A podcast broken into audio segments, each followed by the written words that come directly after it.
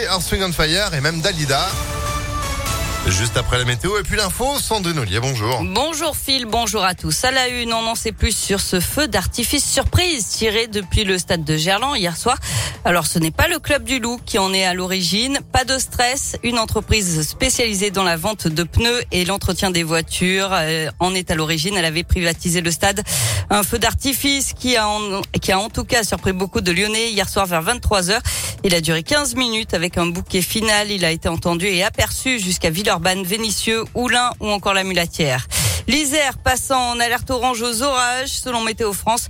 Ce passage orageux devrait être relativement bref, mais intense, avec des rafales pouvant atteindre 80 à 100 km heure. Des chutes de grêle localement et de fortes intensités de précipitations. L'alerte est valable jusqu'à cet après-midi 16 heures. Une auxiliaire de périculture en garde à vue à Lyon. Information du progrès ce matin. Au lendemain de la mort d'un bébé de 11 mois dans une crèche privée du 3e arrondissement, le nourrisson aurait ingéré un produit toxique. Il a été retrouvé inconscient dans les locaux de la crèche hier matin vers 8 heures. Une enquête est ouverte pour homicide involontaire.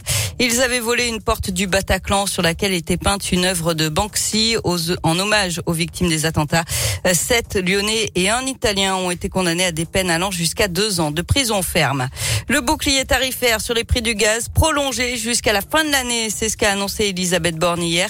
La première ministre qui a aussi précisé que la France prévoit de remplir ses stockages de gaz à 100% d'ici le début de l'automne pour faire face à l'arrêt des livraisons par la Russie. Et puis une avancée pour Kiev. Le Conseil européen a validé le statut de pays candidat à l'entrée dans l'Union européenne pour l'Ukraine et la Moldavie également. Décision avant tout euh, symbolique dans le contexte de la guerre. Le pays devra procéder à un certain nombre de réformes pour se conforter aux standards européens, ce qui pourrait prendre plusieurs décennies. Du sport, les championnats du monde de natation. Le Villeurbanne Florent Manodou a été éliminé hier en demi-finale du 50 mètres nage libre. Ça passe par contre pour Maxime Grousset qui disputera la finale ce soir. Du rugby, le loup officialise l'arrivée de six nouveaux joueurs pour la saison prochaine. Parmi eux, le pilier Paolo euh, Tafili qui jouait à Toulouse et le All Black Liam Coltman. Enfin, Lyon sera-t-elle élue la meilleure destination urbaine européenne 2022 aux Oscars du tourisme Notre ville est en tout cas en concurrence avec 11 autres comme Londres, Amsterdam ou Lisbonne. C'est les internautes qui décident. Euh, vous pouvez voter jusqu'au 8 août. On vous a mis le lien sur impactfm.fr.